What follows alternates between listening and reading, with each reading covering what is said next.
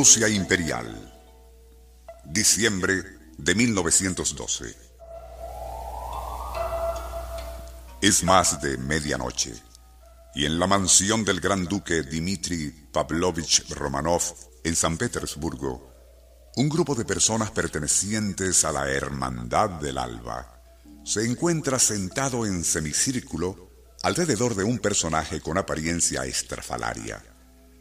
De rostro macilento y barba descuidada, sus ojos refulgen con brillo de iluminado cuando les dice, existen emanaciones bellas y también entes malignos en el plano límbico.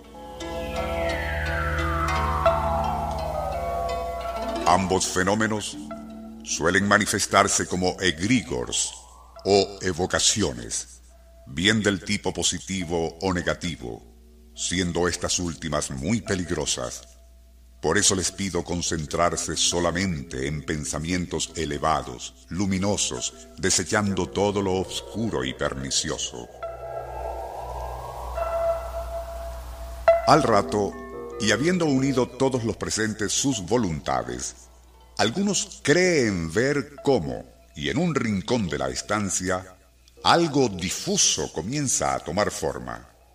Otros hasta intuyen que allí se pueden adivinar rostros evanescentes de amigos y parientes ya fallecidos.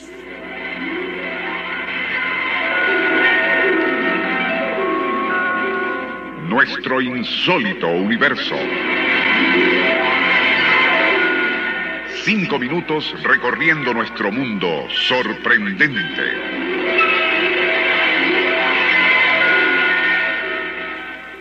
Lo descrito al inicio era como iniciábamos un programa acerca de los egregores hace ya 22 años. Y si hoy lo estamos evocando, ello se debe a que hace poco, al hacer referencia a los egregores, un buen número de oyentes se interesó en conocer algo más sobre el tema. El término en sí es de origen recóndito y parece haber sido en la Rusia medieval donde adquirió sus connotaciones esotéricas. La Hermandad del Alba, o Sol Naciente, que existió en San Petersburgo desde comienzos del siglo XIX, tenía como uno de sus objetivos la investigación a fondo de fenómenos psíquicos como los egregores o egregores, que presuntamente existen en el llamado plano astral. Uno de sus más connotados cultores fue el ya mencionado Gran Duque Dmitri Pavlovich Romanov, pariente cercano del zar Nicolás, y quien posteriormente estuvo directamente involucrado en el complot para asesinar a Rasputin. Según creían los miembros de la hermandad, lo que diferencia al plano astral de la realidad cotidiana consiste en que aquel, por su naturaleza etérea y evanescente, solo puede ser percibido por la voluntad colectiva de personas en trance.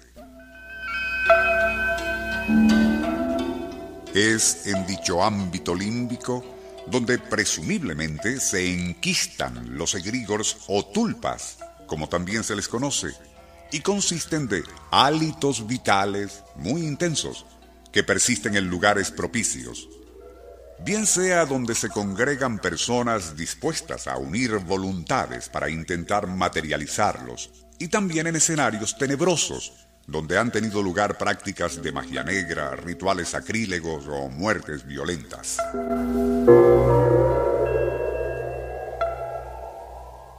Así, los estudiosos del fenómeno opinan que, aparte de lo anterior, los egregores también pueden ser atraídos por estados de ánimo muy alterados, tanto angustiosos y de orden malsano como exaltados creativamente, impregnando así el ambiente donde sucede.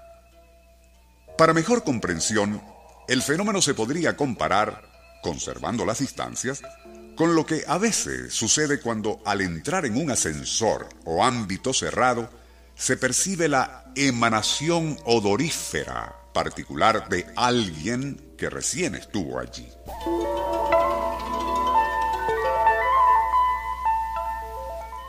Hay quienes hasta pueden adivinar si se trataba de una mujer, su estado físico y de ánimo, e incluso edad aproximada.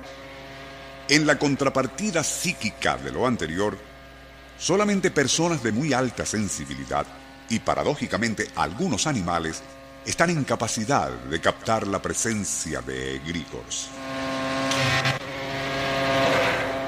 Se ha llegado a decir que si perros o gatos, por ejemplo, se muestran inquietos o gimen sin causa aparente, cabe en lo posible que estén percibiendo algo de esa naturaleza. El tema es extenso y complejo, por eso ya lo hemos tratado antes, y en futuros programas intentaremos exponer otros aspectos interesantes del mismo.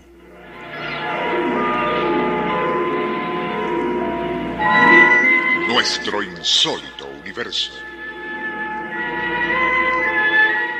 Email insólitouniverso.hotmail.com